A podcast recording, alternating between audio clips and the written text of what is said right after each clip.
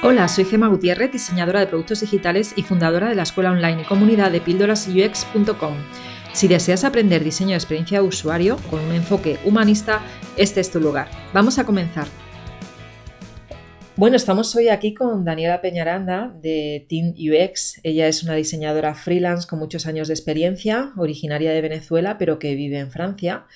Y bueno, pues aquí estamos en plan internacional, yo grabando desde Madrid, tú desde Francia, ¿no? Bienvenida, Daniela. Muchas gracias, Gemma. Sí, aquí estamos en Francia ya con el invierno. Yo te conocí hace un año aproximadamente eh, y fue porque yo lancé un curso de eh, diseño ético e inteligencia artificial. Bueno, era diseño más humano e inteligencia artificial con Andrea Rodríguez, que es una crack de, de la inteligencia artificial, de la ciberseguridad aquí en España bueno, yo creo que a nivel internacional es conocida también. Entonces lancé ese curso y, tú te apuntaste junto con más eh, personas, eh, más diseñadoras y diseñadores. Y, ahí fue donde te conocí, conocí tu proyecto y me pareció súper interesante, ¿no? Y ya yo ya llevaba un año, bueno, no hace todavía un año, fue en mayo de, este 2021, creo recordar hace como ocho meses, ¿no? Por ahí. Y, me quedé con ganas de que me contaras más, porque tú realmente ya estabas muy metida en, temas de diseño ético. Entonces, pues me gustaría que empezaras presentándote eh, y nos contaras ese, esa parte ¿no? Eh, que tú trabajas. Eh, mi nombre es Daniela Peñaranda, yo soy de Venezuela, pero efectivamente vivo actualmente en Francia. Este, soy diseñadora UX, yo comencé siendo diseñadora gráfica hace ya muchísimos años, trabajé en la industria de la publicidad y luego pues me pasé a la industria de tecnología. Y bueno, eh, justamente ese pase de la publicidad a la tecnología fue un poco porque no estaba como muy contenta o muy alineada eh, con los valores que había dentro de la, de la industria de la publicidad. Llego a la industria de la tecnología en donde me siento mucho más cómoda con esto de trabajar centrado en el usuario, eh, trabajar para las personas, etc. Y bueno, nos encontramos que también en esta industria hay algunas cosas que no van muy, muy bien y que la tecnología como ha avanzado eh, tanto, pues ya nos podemos dar cuenta de los impactos negativos que puede tener también y en donde pues el diseño sí que juega un papel porque somos parte de esa, de esa industria, de esa, de esa producción, vamos a decir, ¿no? Entonces allí fue cuando, en vez de enfadarme como aquella vez y cambiar de, profesión o de rama, lo que dije fue que como a través de mi trabajo entonces yo puedo contribuir a hacer las cosas mejor. Y de allí yo empecé a investigar. Aquí en Francia ya se estaba hablando del diseño ético desde hace, no sé, como el 2014-2015 ya podías empezar a escuchar cosas sobre, sobre estos temas y existe ya eh, una comunidad de diseñadores éticos en donde ellos ya estaban haciendo investigación, eh, creaban papers, etc. bastante, digamos, intelectual, pero ya habían pues bastante documentación en, la que te podías, este, en todo caso, empezar a nutrir, ¿no? Como, como información. Y de allí pues fue donde aún más dije, ok, sí que hay que hacer algo y cómo lo podemos hacer. Entonces yo en aquella época trabajaba en startup y luego pues me asocié con, con, una compañera y montamos este Team UX. Y como las dos teníamos esta misma preocupación, pues nos, nos dijimos, ok, ¿cómo estratégicamente podemos hacer esto? Y allí fue donde apareció el, el manifiesto que fue lo que tuviste cuando estábamos en el curso de, de inteligencia artificial. Bien, em, si alguien quiere leer ese manifiesto, ¿dónde lo puede encontrar? Sí, pueden ir a Team, eh, ¿cómo se dice? Ay, se me olvidan las palabras en español, eh, guion, ux.com y allí hay una parte donde están los valores y pueden ir al manifiesto. Está en francés, pero este, si ponen Google Translate es bastante fácil a, leer porque ya la gente lo ha hecho. Eh, por ahora nosotros trabajamos eh, con, con, aquí en, con comunidades de, Francia y entonces no, todavía no, hemos, no tenemos el, el sitio web en, en, otros idiomas. Entonces, bueno, eh, eso empezó por allí el, el de, cómo hacerlo un poco más tangible y, de cómo empezar a decir, ok, cómo nos posicionamos, eh, que hacemos esto, y, nos ha ayudado muchísimo. Yo te decía antes de empezar a grabar el podcast em, que, no quería hablar de diseño ético porque ya lo he hablado en, en, otros episodios, pero sí que me gustaría, si no te importa, pues que eh, nos indicaras al menos los puntos más importantes de tu manifiesto, ¿vale? Y así también se evita a la gente tener que, leer en francés o usar el translator, ¿vale? Sí. De hecho, lo, tengo por aquí para no olvidar cosas, porque justamente la, de lo, que es el diseño ético como tal, ¿verdad? Vamos a decir que nos tenemos que realmente plantear eh, primero ya personalmente nosotros, nuestros valores y, hacia dónde queremos ir ¿no? con, nuestra disciplina, con nuestro trabajo y más allá de eso, después cómo lo podemos aplicar este, en, la, en la disciplina. ¿no?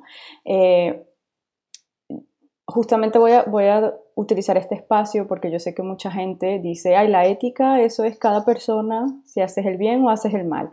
Pero en realidad eso es algo muy cierto, pero toda esa ética que tú te has eh, forjado viene exterior, viene de afuera, viene de nuestras comunidades, nuestro contexto social, cultural, económico.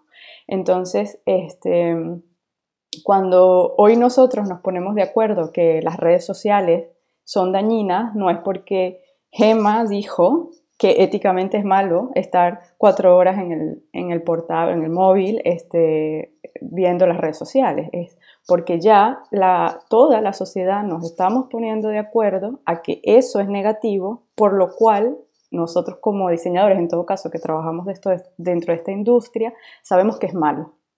Pero no es que nosotros nos los inventamos. Luego tú, eh, tu ética, tú te dices, ok, bueno, yo estoy alineada con esto y voy a intentar a no hacer eh, este mal, ¿no? Este, ahí, ¿no? Entonces allí eso yo creo que a veces es importante decirlo porque sí que viene de ti, pero sí viene también de algo que está sucediendo en que todos nos estamos haciendo conscientes de eso y ya decimos es malo socialmente, ¿no? Y como comunidad de diseño, eh, esa es la cuestión, de decirnos entre nosotros, esto está bien, esto está mal, a dónde vamos, ¿no? Como, como disciplina.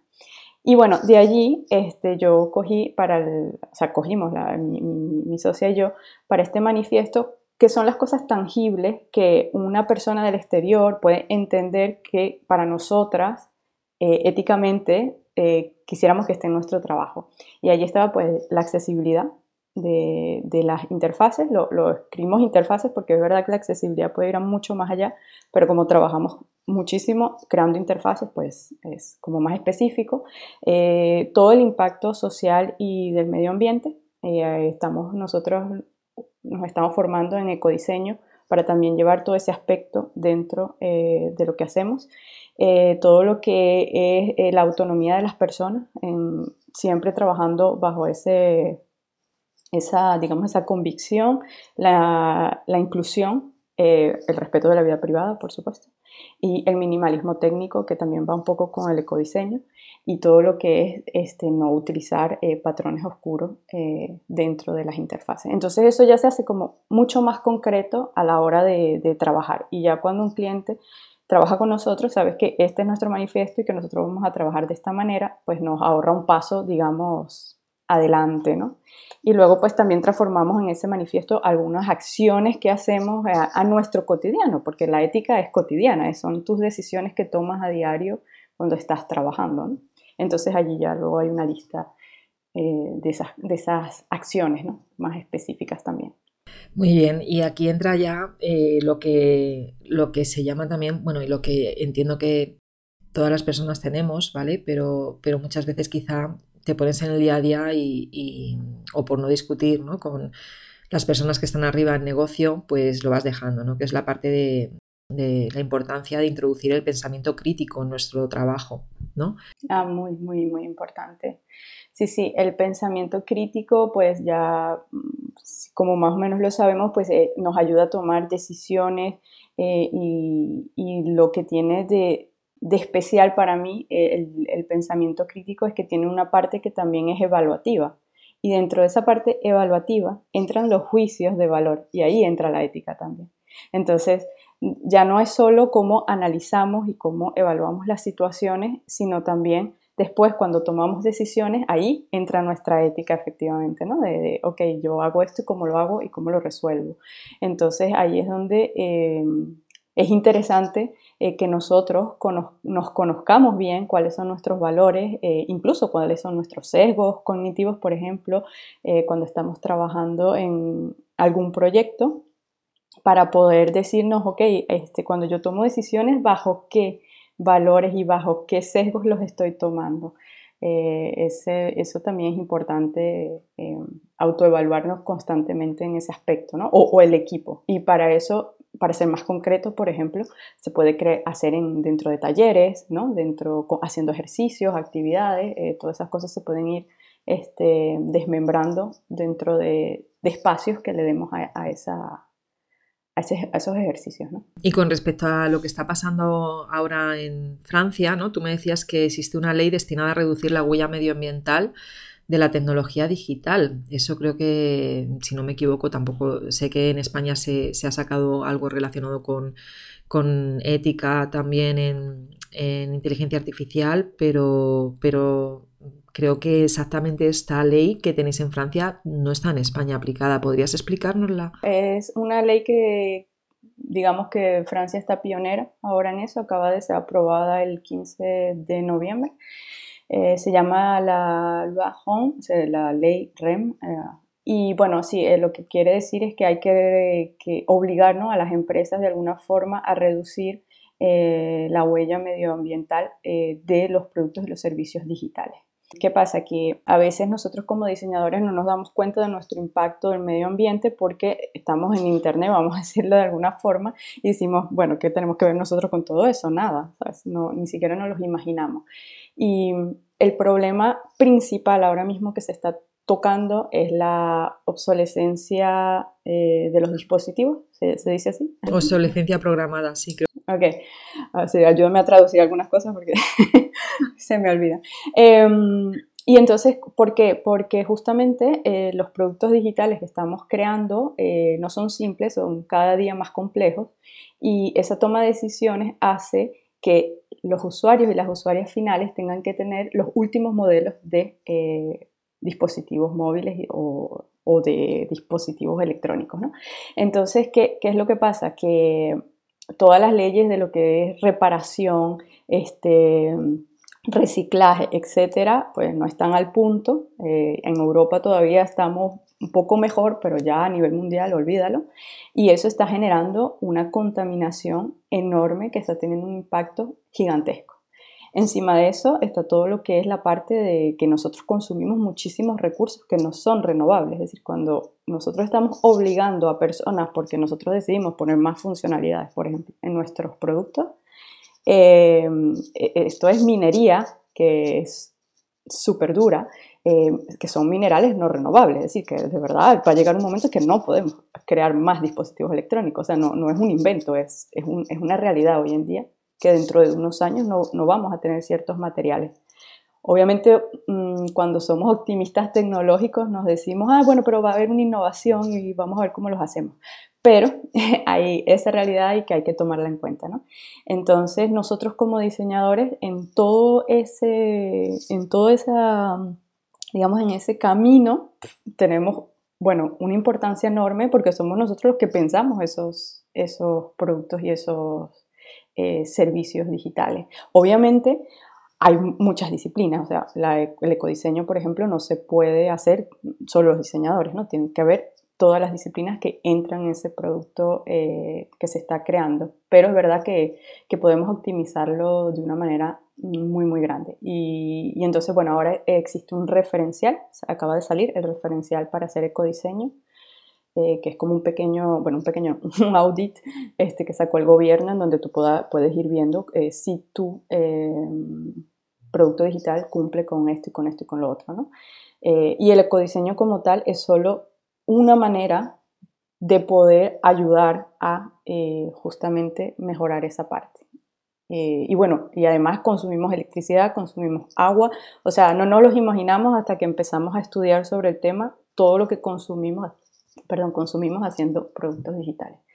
Y, ahora pues nos está cayendo el que, ok, ahora nos estamos dando cuenta y, y también hay otro, otro, digamos que otro desafío más dentro de, la disciplina. Y, y lo podemos optimizar, ¿no? Entonces es súper interesante el tema realmente. Yo me enteré el otro día de, y te lo comentaba, ¿no? Que yo no sabía hasta qué punto eh, impactaba el hecho de tener, por ejemplo, tu web en un servidor, ¿no? Y que informándome, pues me enteré que había servidores, los Green Server, ¿no? Que son servidores que cuidan de alguna forma la huella, el impacto que hace medioambiental o al menos lo intentan eh, reponer de otra manera, ¿no? Eh, pues cada, cada X que contamino yo intento ayudar en otro sentido, ¿no? Y, y, que existen ese tipo de empresas ya, ¿no? Que están ofreciendo espacios en servidores que son que dejan menos huella o que al menos eh, es una empresa que, está comprometida con el medio ambiente y hace acciones para, ayudar a ello. ¿no? Y, eso no lo sabía, yo me enteré hace relativamente poco eh, y la verdad es que lo, dejo caer también para que la gente que lo sepa, ¿no? que, que pueden buscar ese tipo de también de, si tienes una página web, eh, si eres una empresa y tienes página web, pues que sepas que existen servidores eh, existen compañías que ya están intentando ser sostenibles eh, de alguna forma. ¿no? Entonces, al final yo creo que tiene que haber un movimiento social detrás o unas leyes para que las empresas, la mayoría de las empresas se unan a, esta tendencia ¿no? de ser sostenible. ¿no? Y, también, pues nosotras desde nuestro mm, punto de vista, pues también podemos hablar de ello, ¿no? Cada vez que, que tengamos la oportunidad, que por eso también la grabación de este episodio. Mm. Sí, no, pero hoy en día ya podemos empezar a, leer sobre el tema. Es verdad que todo lo que yo he leído y todo lo que información que tengo es mm, en inglés, en inglés, perdón, en francés, pero yo sé que ya existe en inglés, existen libros sobre eh, sustentabilidad web, existen, ya, empiezan a existir cosas y yo pienso que ya podemos ir a mirar si tenemos acceso eh, a, a estos idiomas, pues eh, ir a buscar información porque ya, ya existe esta información. Hoy, por ejemplo, ya se sabe que el impacto del, del, mundo digital es 4%, o sea, ya, y, pareciera que fuera poco, pero en 10 años va a ser casi el triple, o sea, es enorme. Eh, porque ahora vienen nuevas tecnologías como pues todo esto de la blockchain, etcétera, que está multiplicando la data y pues más data más necesitamos servidores, más necesitamos eh, consumir luz, agua, eh, electricidad, etc. O sea, bueno, electricidad, luz. y, y, y, entonces más vamos a necesitar efectivamente esos dispositivos que, que son los que están contaminando aún más este, el medio ambiente. Y, y, de nuevo digo, nos parece muy lejos, pero si podemos ir a algo en concreto, tenemos, por ejemplo, uno de los ejercicios que más eh, nos hacen hacer en, en, ecodiseño es cómo optimizar los user journeys, porque son ellos los que más fastidian, ¿eh? porque creamos tantos puntos que lo que estamos haciendo es llamados al servidor, llamados al servidor que están chupando electricidad. Y eso no nos damos cuenta, pero eso lo hacen millones de personas en millones de productos.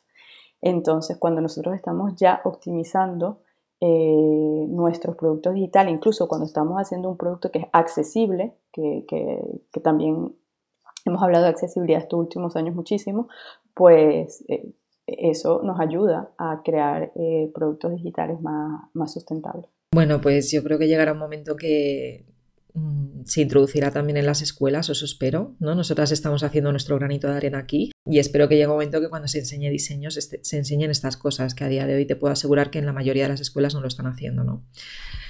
Así que bien, venga, vamos al siguiente punto que teníamos aquí por ver, que eran los ejemplos. No sé si nos puedes poner algún ejemplo de algún trabajo que hayas hecho o que no hayas hecho pero que conozcas. Sí, a ver, sobre diseño ético, sobre codiseño, un poco todo lo que te apetezca, sí, un poco, uno de cada.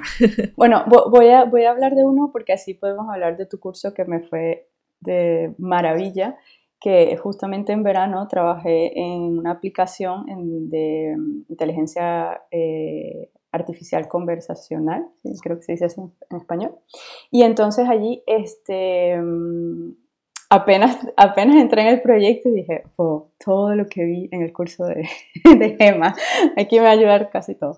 Y efectivamente lo que hice fue que apenas ya cuando empezamos a, a ver el, el, brief y todo esto, que empezamos a hablar con los equipos de, de producto, em, yo directo, la primera, mi primera presentación no fue, o sea, hice como un benchmark ¿no? de lo que se hacía, pero todo fue sobre ética, o sea, les empecé fue así.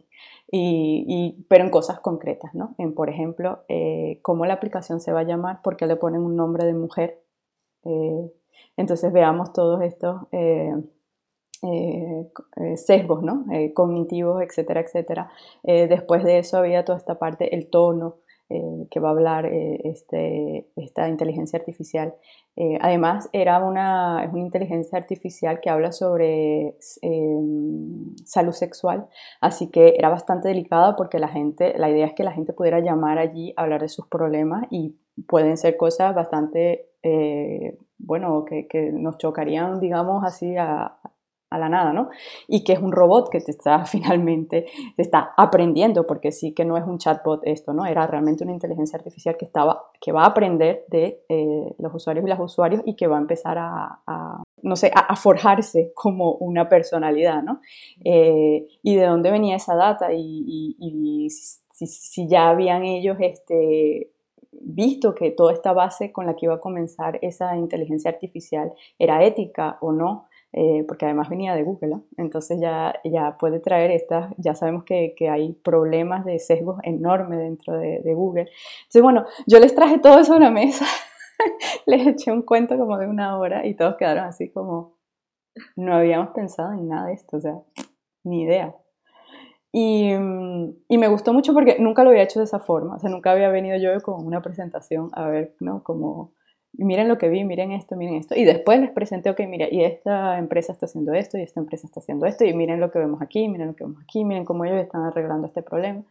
Y entonces sí que, sí que me, me ayudó muchísimo porque eso abrió el debate entre ellos. De hecho, después de ahí, no es que paró el proyecto, sino que ellos tuvieron que tomarse un tiempo para digerir todo eso y poder empezar a tomar ellos decisiones de cómo, ok, cómo ellos cambiaban esto y lo otro, Fue súper interesante porque ya la persona que sí que hacía diseño eh, de conversación, pues sí que tuvo un trabajo diferente a la hora de crear este, eh, los user journeys de, de, los textos, ¿no? Que, que, de las conversaciones, digamos. Entonces, bueno, fue, fue, muy, muy interesante ese, ese proyecto en, esa, en ese sentido. Ese es algo como, bueno, muy específico. Luego en otros proyectos lo que hacemos mucho, eh, como lo había comentado un poco al principio, es crear espacios. ¿no? Nosotras lo que hacemos es que nos intentamos co-crear mucho con los clientes y cuando digo cliente no es una persona, digo eh, los equipos. ¿no?